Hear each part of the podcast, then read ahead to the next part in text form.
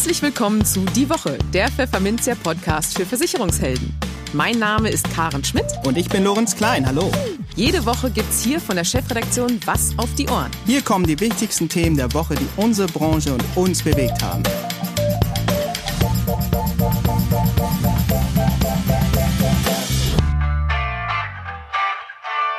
Moin aus Hamburg und herzlich willkommen zu Folge 22 unseres Podcasts. Heute ist Freitag, der 11. Dezember 2020. Und diese Themen haben wir in der heutigen Folge für Sie. Wir setzen unsere Unterhaltung mit AfW-Vorstand Norman Wirth fort. Diesmal geht es um das politische Gezerre um den Provisionsdeckel, die mögliche Beaufsichtigung der Finanzanlagenvermittler durch die BaFin und vieles mehr. In den News der Woche befassen wir uns mit der kniffligen Frage, welches System mehr Rendite bringt. Gesetzliche Rente oder betriebliche Altersversorgung. Und es geht um die Schwächen des Provisionsmodells in der Versicherungsvermittlung. In der Kolumne der Woche erklärt Vertriebsexperte Tobias Haff, warum Vermittler mehr sein müssen als personifizierte Vergleichsportale. Und für unser Schwerpunktthema für den Monat Dezember, ein Ausblick auf das Jahr 2021, sagt Oliver Dreves, Vorstandsvorsitzender der Phoenix Max Pool Gruppe, was sich im neuen Jahr in der Vermittlerbranche ändern muss. Aber bevor es losgeht, kommt hier wie immer ein kleiner Hinweis. Corona ist vielerorts das beherrschende Thema unserer Zeit. Besonders Gewerbekunden haben aktuell mit großen Sorgen zu kämpfen. Daher ist ein auf die spezielle Situation abgestimmter Versicherungsschutz unverzichtbar. Die Zürich-Versicherung hat dies erkannt und mit dem Firmenmodularschutz Online eine unkomplizierte Lösung entwickelt.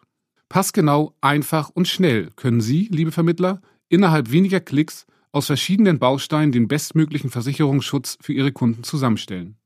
Mit der Auswahl aus 350 Betriebsarten bietet Zürich nunmehr 80 Prozent aller kleinen und mittelständischen Gewerbebetrieben Deutschlands die Möglichkeit einer einfachen und digitalen Versicherungslösung.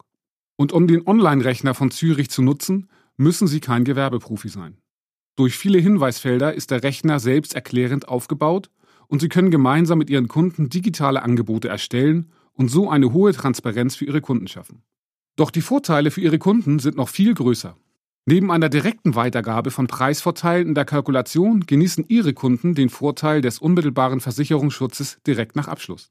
Mehr Informationen sowie den Online-Tarifrechner finden Interessierte im Maklerweb von Zürich unter www.maklerweb.de. Im Gespräch Norman Wirth, geschäftsführender Vorstand des AfW Bundesverband Finanzdienstleistung, war am 18. November Gastgeber des 17. AfW Hauptstadtgipfels. Und dieser Tag verlief selbst für Berliner Verhältnisse äußerst turbulent. Denn es war der Tag, an dem das neue Infektionsschutzgesetz im Bundestag verabschiedet wurde. Und dabei ging es nicht nur im Parlament hoch her, sondern auch drumherum. Doch trotz diverser Demonstrationen von Kritikern der Corona-Maßnahmen ließen es sich die vom AfW geladenen Finanzpolitiker nicht nehmen, sich bis zum hybrid organisierten Vermittlergipfel im Hotel Bristol durchzukämpfen. Und den rund 50 Branchenentscheidern Rede und Antwort in Sachen Regulierung zu stehen. Wie zufrieden Norman Wirth mit den Wortbeiträgen seiner Gäste war, davon berichtet er uns nun im zweiten Teil unseres Gesprächs. Wir wollen uns jetzt mal dem Hauptstadtgipfel des AfW Bundesverband Finanzdienstleistungen nähern, der ja nun am 18. November, also äh, erst kürzlich stattfand, als hybride Veranstaltung im Berliner Hotel Bristol. Und ja, prominente Finanzpolitiker wie Carsten Brotesser von der CDU, Lothar Binding von der SPD oder auch Frank Schäffler von der FDP folgten der Einladung, um jetzt um einige wenige zu nennen. Und die Abgeordneten gaben Auskunft zum Stand aktueller Regulierungsvorhaben der Koalition, hieß es seitens AfE im Nachgang, und stellten sich den Fragen der geladenen Branchevertreter. Ähm, ja, wie zufrieden waren Sie denn mit den Antworten Ihrer Gäste?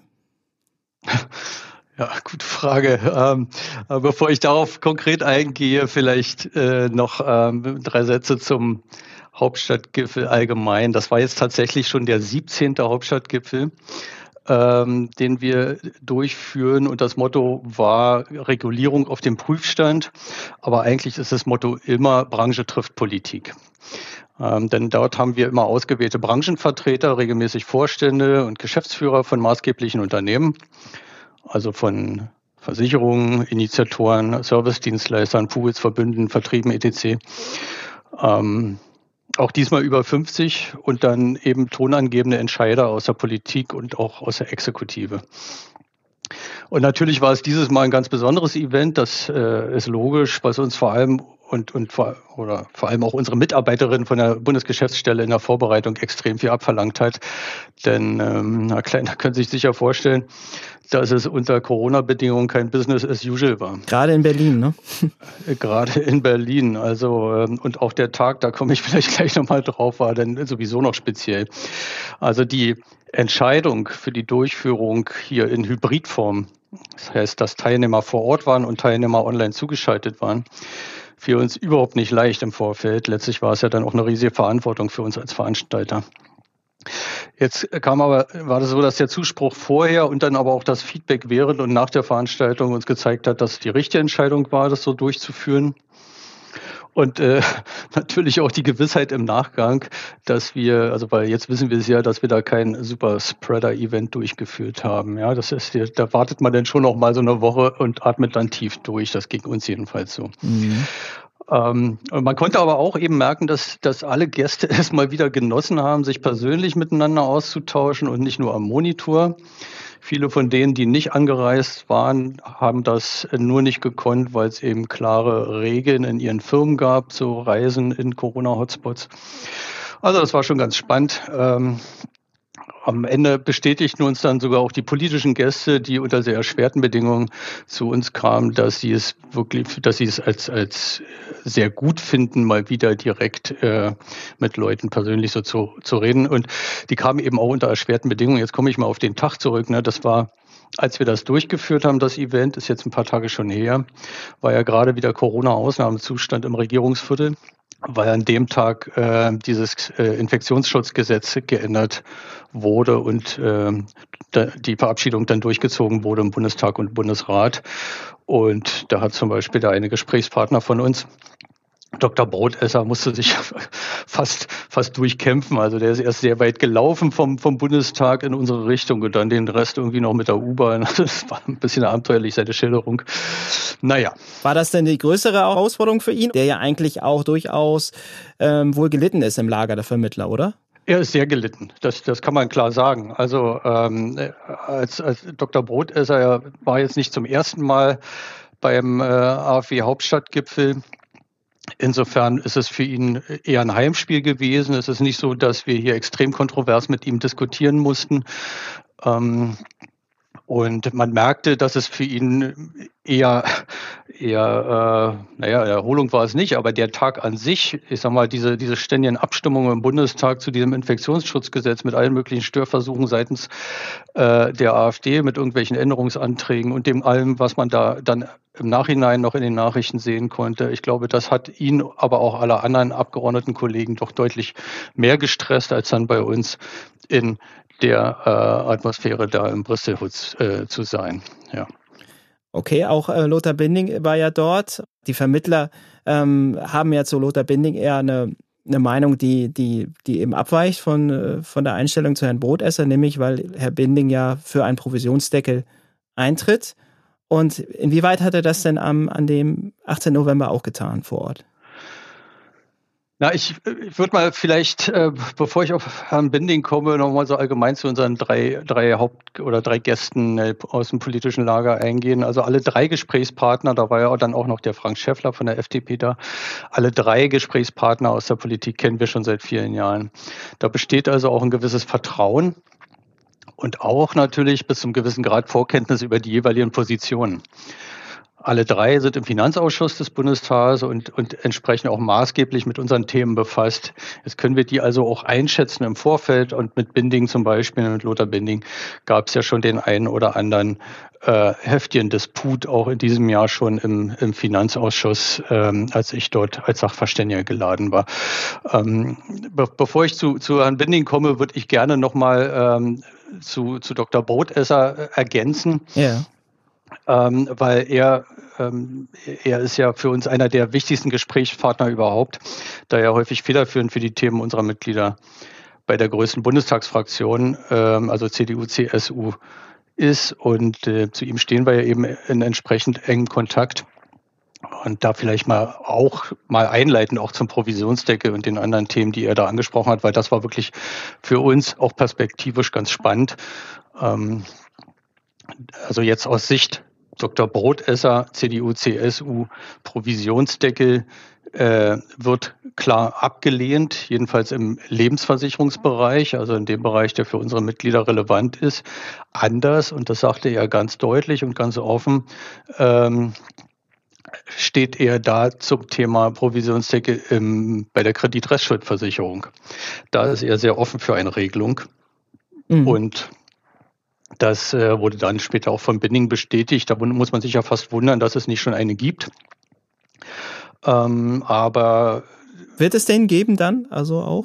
Ja, das ist jetzt, das ist jetzt fast mehr so eine Zeitfrage, würde mhm. ich denken, weil ich habe den Eindruck, SPD und CDU, CSU sind sich dabei dann schon fast einig und jetzt ist es aber eine Frage des Gesetzgebungsprozesses. Da muss jetzt das ähm, Finanzministerium müsste einen deutlich geänderten Gesetzesentwurf hinlegen, der muss dann auch nochmal in die Ressortabstimmung. Und also ich ahne fast, dass da in dieser Legislaturperiode auch nicht mehr viel passiert, auch weil die ähm, sonstigen Beteiligten, in dem Fall also insbesondere Ministerium, im Moment ganz andere Themen auf der Agenda haben als sowas. Also diese das ganze äh, Jahressteuergesetz, Corona-bedingte Änderungen und ähm, das Wort wird vielleicht nicht zum letzten Mal jetzt hier zwischen uns heute fallen, Wirecard, das sind Sachen, die beschäftigen natürlich die ähm, Exekutive, also hier das Finanzministerium und auch die BaFin bis zum Anschlag. Ne? Dass, ob da jetzt dieses Thema Provisionsdeckel noch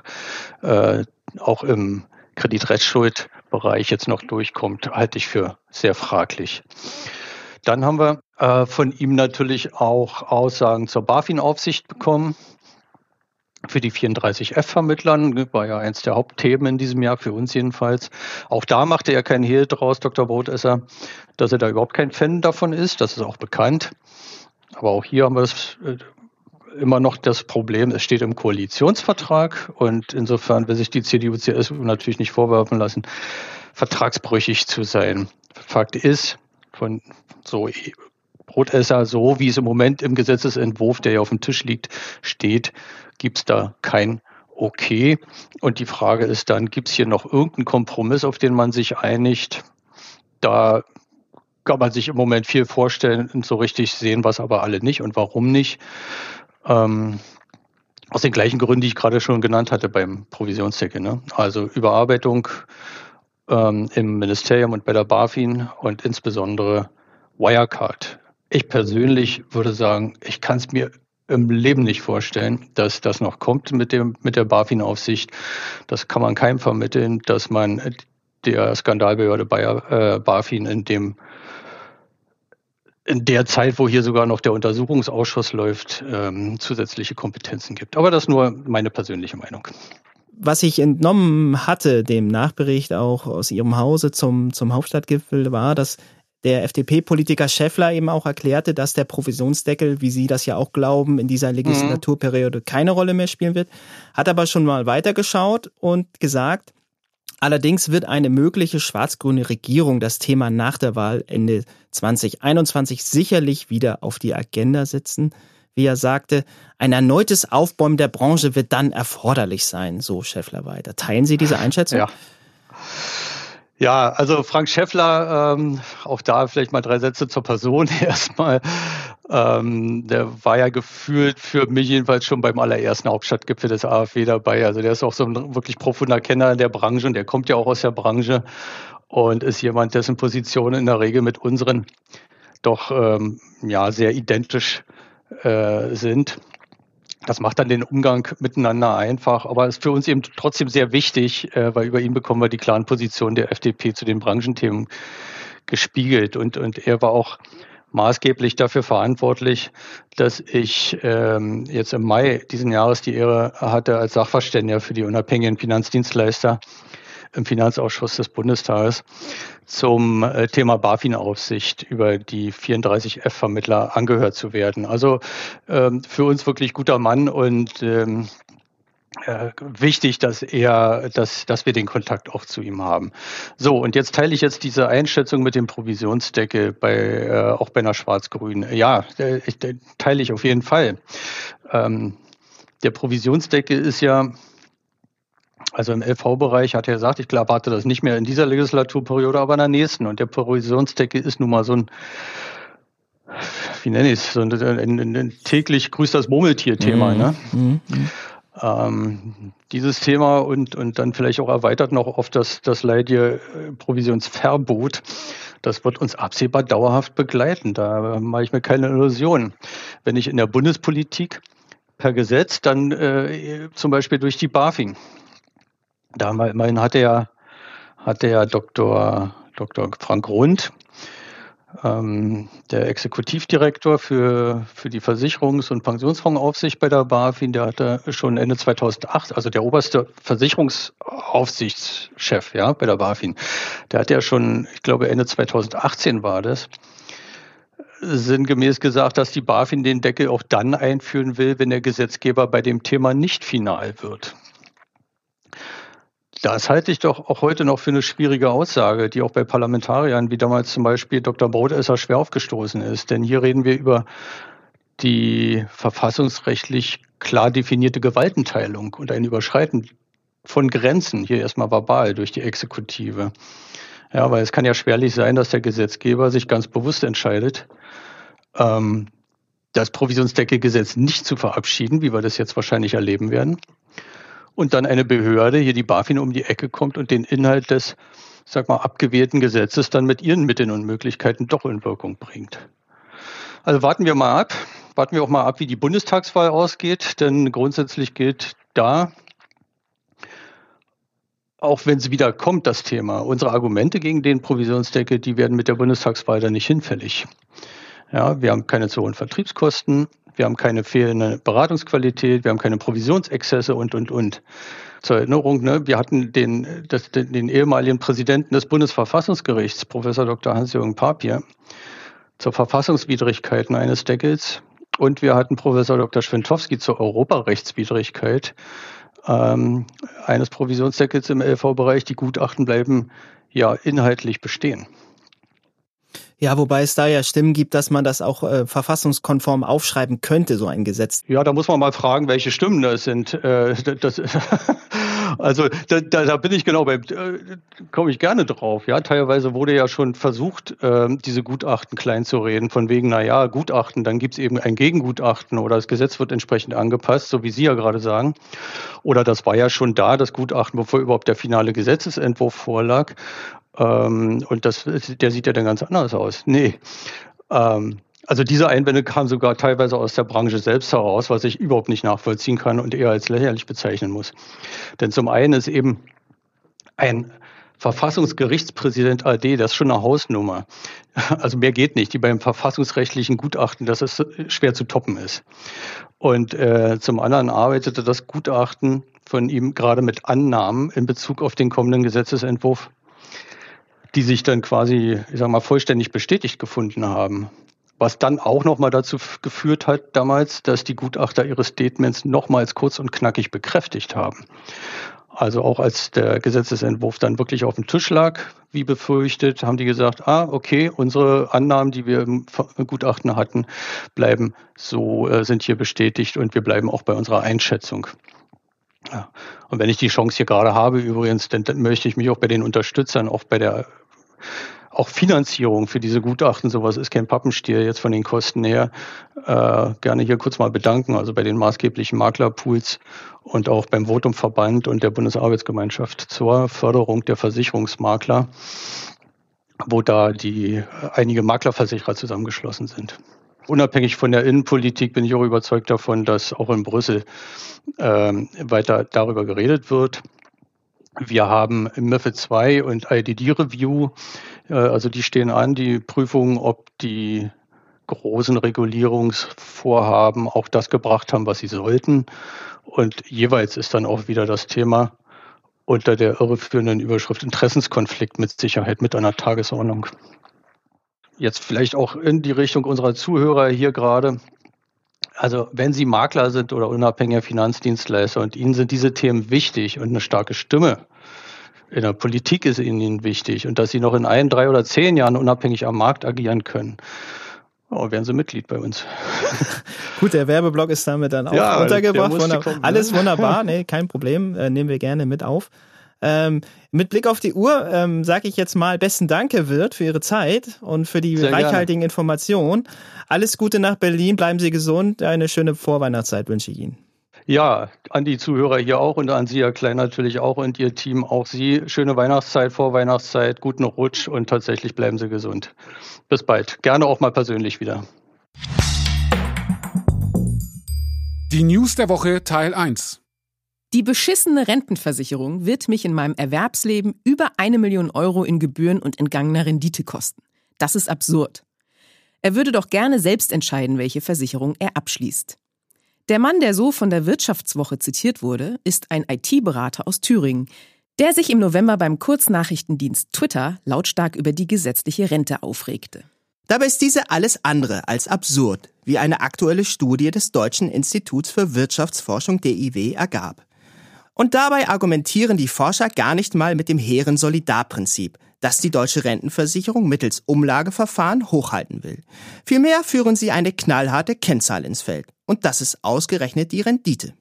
Die Jahresrenditen auf die Beiträge fallen mit 2,9 bis 3,6 Prozent pro Jahr durchaus bemerkenswert hoch aus, berichtete die Wirtschaftswoche am Montag über die Ergebnisse der DIW-Studie, die von der gewerkschaftsnahen Hans-Böckler-Stiftung veröffentlicht wurde. Besonders gut schneidet demnach ein Beispielfall mit Kindern ab, weil für diese zusätzliche Rentenpunkte gutgeschrieben werden. Weiter betonen die Autoren, dass es sich bei den errechneten Renditen für die unterschiedlichen Beispielfälle um Nettojahresrenditen handelt. Anfallende Steuern, sprich die sogenannte nachgelagerte Besteuerung, sowie Krankenkassenbeiträge bei Rentenbezug wurden also schon abgezogen. Im Grunde fehlt in den Berechnungen also nur noch die Inflation. Das mache die Ergebnisse so wertvoll, lobt die Wirtschaftswoche. Doch die Wissenschaftler haben nicht nur versucht, die Renditen der gesetzlichen Rentenversicherung zu prognostizieren, sondern wollten außerdem wissen, wie sich die betriebliche Altersversorgung im Vergleich schlägt. Schneidet die gesetzliche Rente am Ende sogar besser ab als die staatlich geförderte Altersvorsorge über die Betriebe? Na, soweit wollen die Forscher nicht gehen. Es wird deutlich, dass es die Rendite nicht gibt, lautet eine wichtige Erkenntnis der Studienautoren. Denn die Renditen unterscheiden sich je nach Geburtsjahrgang, Erwerbsverlauf, einschließlich Einkommensniveau, Familienstand, demografischer und ökonomischer Entwicklung sowie den steuer- und sozialrechtlichen Regelungen erheblich, wie es heißt. Kurzum, den steuer- und sozialpolitischen Regelungen kommt eine besondere Bedeutung zu, weil sie entscheidend auf die Nettoerträge wirken, wie die Autoren betonen. Im Klartext, vieles steht unter politischem Vorbehalt. Dazu zählt insbesondere ein mögliches Heraufsetzen des gesetzlichen Rentenalters was die Renditen der späteren Rentner drücken könnte. Zusammengefasst könnte man auch sagen, es ist kompliziert. Die Kolumne. Daten sammeln sollte für Makler und Vermittler kein Selbstzweck sein. Dann sind sie nämlich nicht mehr als personifizierte Vergleichsmaschinen, ist Vertriebsexperte Tobias Haff überzeugt. Vielmehr gehe es darum, aus diesen Daten ein vernünftiges Kundenbeziehungsmanagement zu machen, erklärt er. Den Daten müssten also Taten folgen, so der Appell Hafs in seiner Kolumne. Das Maklerverwaltungsprogramm, kurz MVP, verheißt heutzutage viel. Kundendatenansicht, Angebotsberechnung, Antragsübermittlung und vor allem seit Bipro automatisierter Datenaustausch. Es will Helfer für alle Sorgen und Nöte der täglichen Arbeit sein. Dabei wird es meist nur zum Speichern von Daten genutzt. Viel zu selten wird damit in Richtung der Kunden gearbeitet. Fleißig programmieren alle, beheben Fehler und kämpfen mit den Datenmassen. Kaum jemand überlegt, wie diese vertrieblich genutzt werden können. Die Ursache dafür? Die Verarbeitung von Versicherungsdaten ist komplex. Ob das Thema jemals in den Griff zu bekommen ist? Ich habe da meine Zweifel. Es gibt viele Tarife, Konzepte, Klauseln. Jeder Versicherer versucht, etwas besonders und vor allem anders zu machen und erhöht damit die Schwierigkeiten weiter. Dass Pools eine Vielzahl an Mitarbeitern für Datenclearing beschäftigen und das inzwischen auch zu einem veritablen Dienstleistungsbereich geworden ist, zeigt, so richtig funktioniert das nicht mit dem automatischen Datenaustausch. Datenclearing bedeutet nichts anderes als das mehr oder weniger händische Nachbessern von Fehlern oder nicht zusammenpassenden Daten, die elektronisch entstanden sind. Bipro steht mit seinem riesigen Flickenteppich an einzelnen Lösungen mehr für ein Babylon des Datenaustauschs als für einen schlagkräftigen, branchenweit einheitlichen Standard. und zieht damit die Aufmerksamkeit weiter mehr auf die Datenpflege als auf die Datennutzung. Es ergibt wenig Sinn zu wissen, dass in einem Vertrag die Klausel 4712 versichert ist, wenn Sie keinen Gesamtüberblick über die Verträge des Kunden haben. Können Sie sicher sein, dass die Informationen überhaupt korrekt sind? Wenn Sie für Ihren Kunden eine Vertragsoptimierung planen, werden Sie die entscheidenden Punkte mit größter Wahrscheinlichkeit noch einmal per Hand prüfen. Daher die gute Botschaft. Auf die Menge kommt es so wirklich gar nicht an. Sie brauchen nicht alle Daten, die im Zweifel nicht richtig gepflegt sind. Sie brauchen die richtigen Daten und die Idee, was Sie damit anstellen wollen. Wenn Sie mehr sein wollen als das Versicherungszentralarchiv für Ihre Kunden oder eine personifizierte Vergleichsmaschine, dann schauen Sie darauf, welche Funktionen zum Kundenbeziehungsmanagement Ihre Software hat. Datensammeln ist kein Selbstzweck. Das Ziel ist Kundenbeziehungsmanagement oder wie es so schön heißt, CRM. Daten auswerten, Kampagnen starten, Aufgaben organisieren. Das hilft Ihnen in Zukunft deutlich weiter. Wenn Sie viele Daten über Ihre Kunden speichern, dann lassen Sie daraus Taten folgen. Die News der Woche Teil 2. Okay, es ist nicht wirklich überraschend, dass sich der Chef von Honorarkonzept, einem Service-Dienstleister für die Honorarberatung, für eben jene Honorarberatung ausspricht. Aber so ganz Unrecht hat Volker Britt nicht, wenn er Vermittler dazu rät, sich unabhängiger von der Provisionsvergütung zu machen. Gerade in der Krise offenbarten sich oft Schwächen eines Modells, meint Britt. Und das gelte in der Corona-Krise insbesondere für das Provisionsmodell. Warum? Durch die Stundungsangebote vieler Lebensversicherer in Kombination mit einer nicht endenden Corona-Krise würden Vermittler jetzt vermehrt Bestandsstornos erfahren.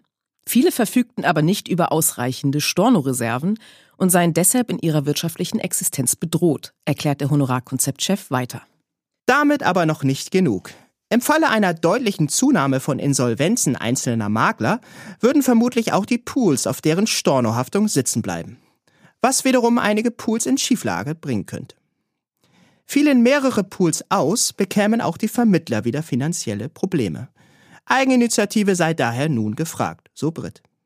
Neben der engen Begleitung der Kunden in dieser besonderen Lage sollte deshalb die Reduzierung von Stornorisiken zur Unternehmenssicherung oberste Priorität haben, rät er. Heißt übersetzt so viel wie Beschäftigen Sie sich doch mal mit der Honorarberatung und provisionsfreien Nettoprodukten. Nur wenige wüssten etwa, dass nach Ablauf der Widerrufsfrist eines Lebensversicherungsvertrags von vier Wochen das Honorar sicher verdient sei. Im Gegensatz beträgt die durchschnittliche Stornohaftzeit für Makler in der Regel mehr als fünf Jahre, erklärt Britt. Für den Kunden wiederum seien die Nettotarife in der Regel kosteneffizienter als die herkömmlichen Policen. Für Einsteiger schlägt Britt ein Mischmodell vor. Sie können Ihr Provisionsgeschäft weiter betreiben und zusätzlich gegen Honorar Nettoprodukte vermitteln, sagt er. Die Geschwindigkeit der Umstellung könnten Makler und Vermittler dabei genauso individuell festlegen wie die Beratungsfelder, in denen sie Versicherungen gegen Honorar vermitteln wollen. Zum Schluss geht der Honorarberatungsexperte noch auf einen weiteren, nicht unwesentlichen Vorteil dieses Schritts ein. Makler könnten sich so der leidigen politischen Debatte zur Deckelung der Abschlussprovisionen entziehen. Denn Natürlich stehen aktuell bei der Exekutive und Legislative andere Herausforderungen im Vordergrund, sagt er. Aber in der Zukunft, nach Ende der jetzigen Legislaturperiode, sind alle politischen Farbenspiele möglich und damit selbst ein Provisionsverbot nicht auszuschließen. So Britts Warnung. Das Schwerpunktthema. Ich mag ja deutliche Worte, tat Oliver Drebes vor einiger Zeit auf seiner Facebook-Seite kund. Und dass dem so ist, davon konnten wir uns auch im nun folgenden Interview mit dem Geschäftsführer des Hamburger Maklerpools Max Pool überzeugen. Darin sprachen wir mit ihm über seinen ganz persönlichen Ausblick auf das Jahr 2021, wie die Vermittlerbranche Veränderungen anpacken sollte und auch über sein Eintreten für wohltätige Zwecke und politische Überzeugungen, was gerade in diesen Zeiten unverzichtbar sei. Hallo Herr Dreves, ein herzliches Moin Moin. Ähm, ich freue mich sehr, dass Sie hier bei uns live im Studio sind, auf Hamburg St. Pauli. Ja, lieber Herr Dreves, ich möchte heute mit Ihnen einen Ausblick auf das neue Jahr wagen. Ähm, aber bevor man eine Prognose anstellen kann, muss man sich ja erstmal bewusst machen, wo man eigentlich steht, äh, an welchem Punkt die Vermittlerbranche steht aktuell. Und Ihr Branchenkollege Oliver Pradetto zog Mitte Oktober hier bei uns im Podcast eine vorläufige Bilanz schon mal unter das Corona-Jahr 2020 und erklärte, man könnte fast sagen, außer einem Schrecken nichts gewesen. Ja, teilen Sie diese ist ja noch mal gut gegangen Sicht mit Blick auf das Jahresende? Ja, vielleicht zunächst nochmal Moin Moin auch von mir äh, in die Runde und vielen Dank für die Einladung. Und die ähm, Ansicht des Herrn Pradetto, äh, ja, ich teile sie in gewisser Weise schon. Also 2020, also zumindest für dieses Jahr 2020, ist für uns auch im Grunde, man darf das gar nicht sagen, bestes Jahr in der Unternehmensgeschichte. Wir haben also wieder Vorjahr nochmal deutlich gesteigert. Allerdings muss man auch dazu sagen, nicht so toll gesteigert, wie wir es eigentlich vorhatten. Das heißt, Corona hat uns aus meiner Sicht schon Wachstum gekostet, aber die Katastrophe ist ausgeblieben. Ich sage das aber mit einer gehörigen Portion Demut auch für 2021, weil so ganz vorhersehbar ist das alles ja nicht, ob wir noch durch große Insolvenzwellen, wie auch immer, wirklich eklatant Prämie oder Geschäft verlieren. Insofern mit einer gehörigen Portion Demut sage ich, bisher sind wir noch gut drauf. Ja, das klingt doch schon mal vorsichtig optimistisch. Äh ja, wir wollen mal ein bisschen auf die Veränderungen schauen, die da im nächsten Jahr anstehen werden, die anstehen müssen. Wir haben ja in diesem Jahr schon massive Veränderungen gehabt in der vertrieblichen äh, Arbeit. Äh, viele Makler mussten relativ flott umsatteln auf äh, digitale Beratung. Und ja, auch Sie äußern sich ja immer mal wieder auch zu Veränderungen im Markt. Und auch gerade kürzlich haben Sie ähm, auch eine These äh, geäußert, und zwar die lautet, ich halte Servicevereinbarung für eine Mega-Veränderung am Markt. Das haben sie im Branchentalk der Kollegen von DKM 365 erklärt. Außerdem sagten sie, dass sich viele Makler gegen Veränderungen, wie zum Beispiel Servicevereinbarung, stemmen würden. Ja, was muss sich also im kommenden Jahr im Markt ändern, damit die Vermittlerbranche wirtschaftlich robust und zugleich ja mit hohem Selbstvertrauen die kommenden fünf bis zehn Jahre überdauern kann. Und ja, was kann Maxpool letztlich dazu beitragen, damit das auch gelingt?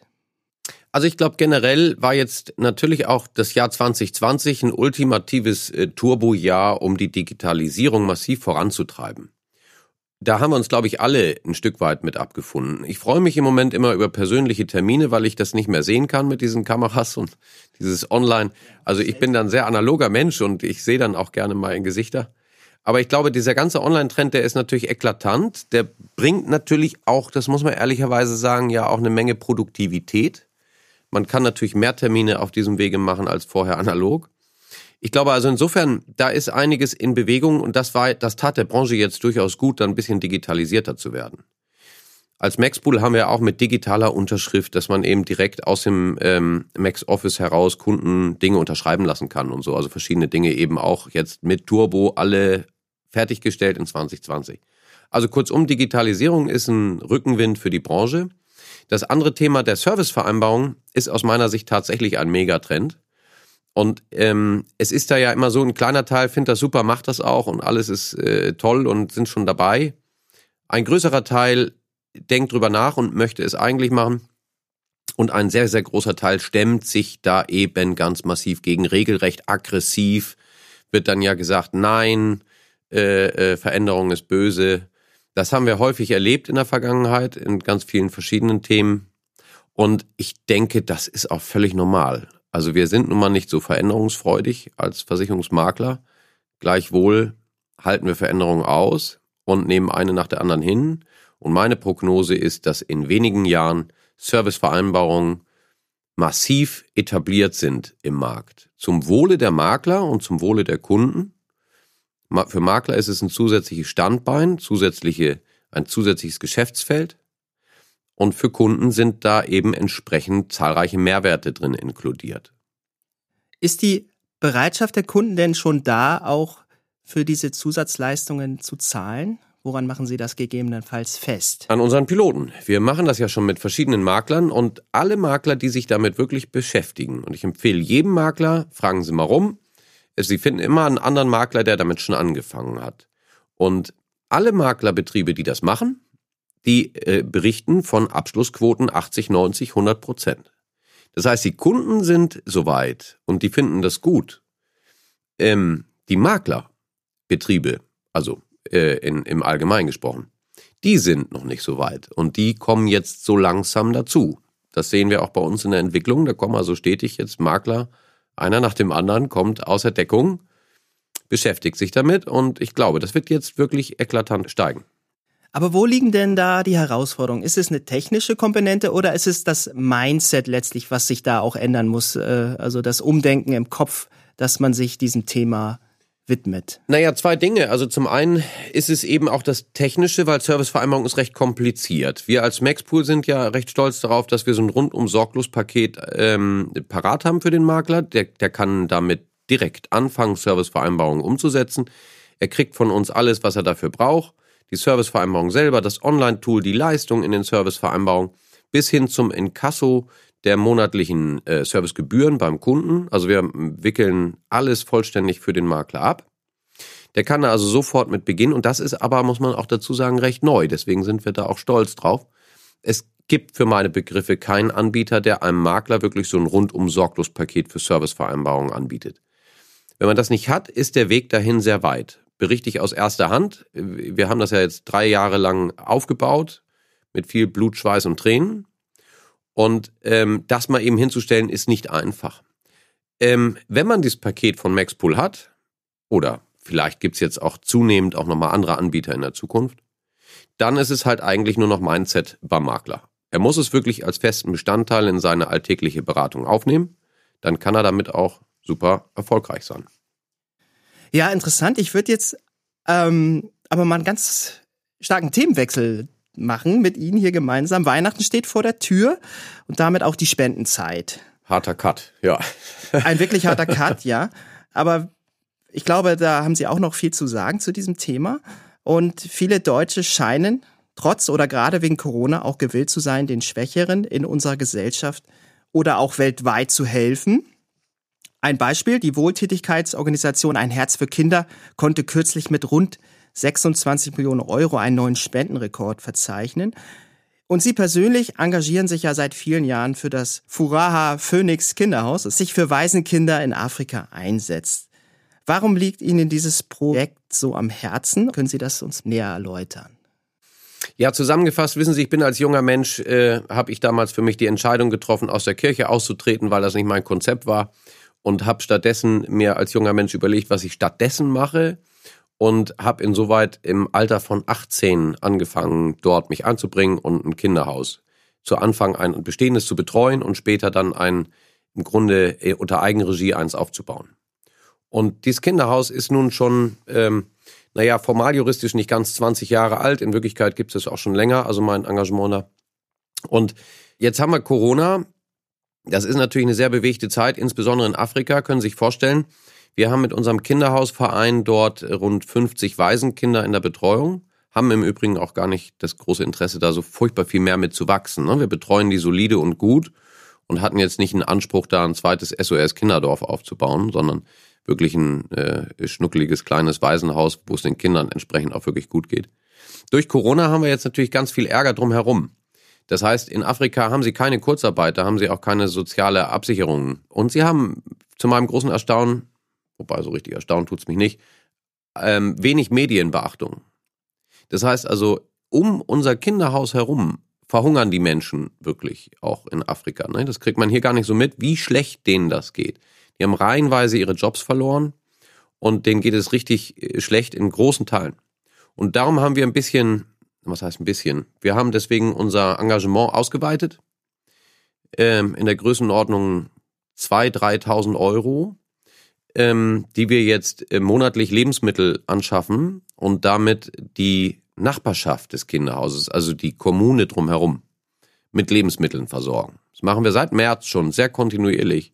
Bin ich auch echt stolz drauf. Die großen Jungs im Kinderhaus organisieren das fast alleine. Die machen das super gut. Dass da jetzt die Ärmsten der Armen der Region ähm, 14-tägig mit Lebensmitteln versorgt werden.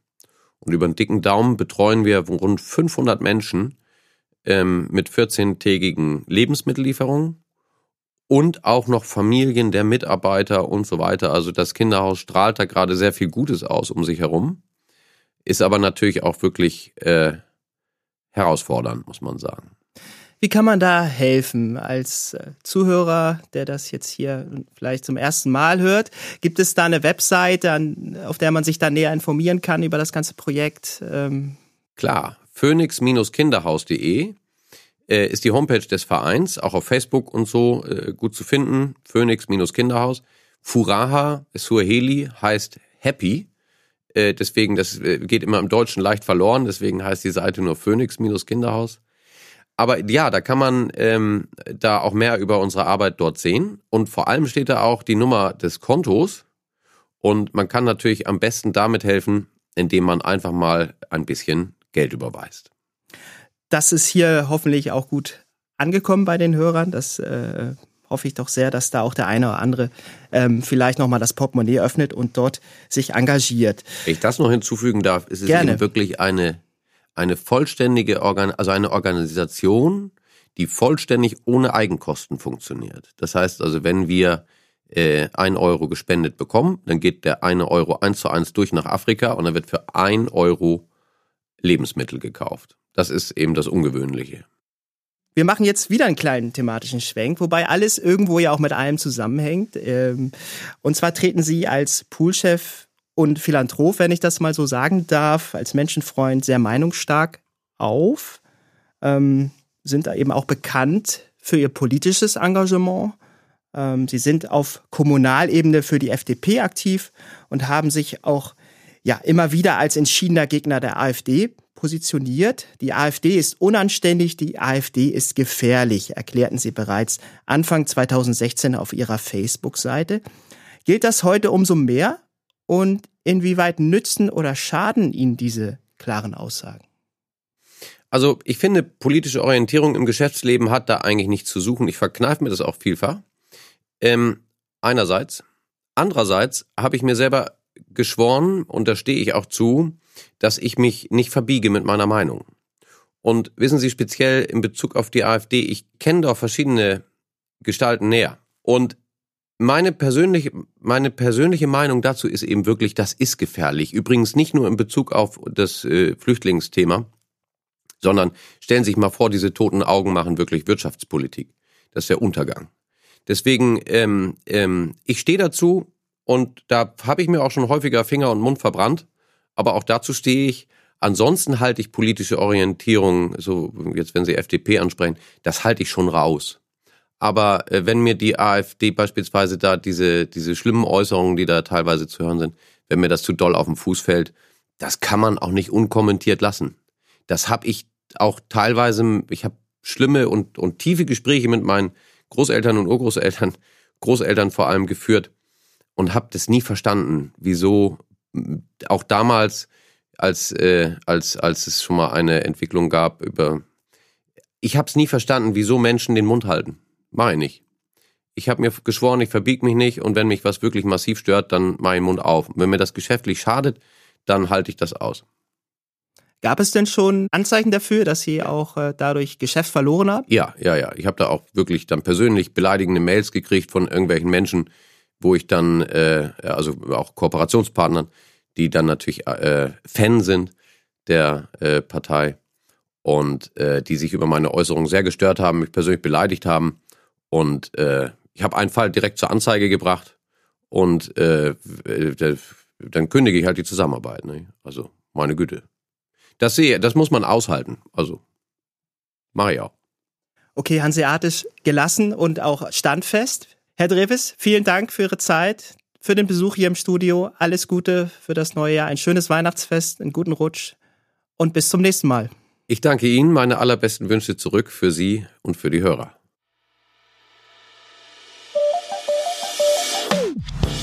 Und damit sind wir am Ende von Podcast Nummer 22 angelangt. Einen haben wir in diesem Jahr noch für Sie. Dann verabschieden wir uns in die Weihnachtspause. Wenn Ihnen spezielle Themen für 2021 unter den Nägeln brennen, immer her damit, schreiben Sie uns an redaktion.pfefferminzia.de. Ansonsten hören wir uns am kommenden Freitag wieder. Bis dahin, bleiben Sie gesund, feiern Sie einen schönen dritten Advent und kommen Sie gut in die neue Woche.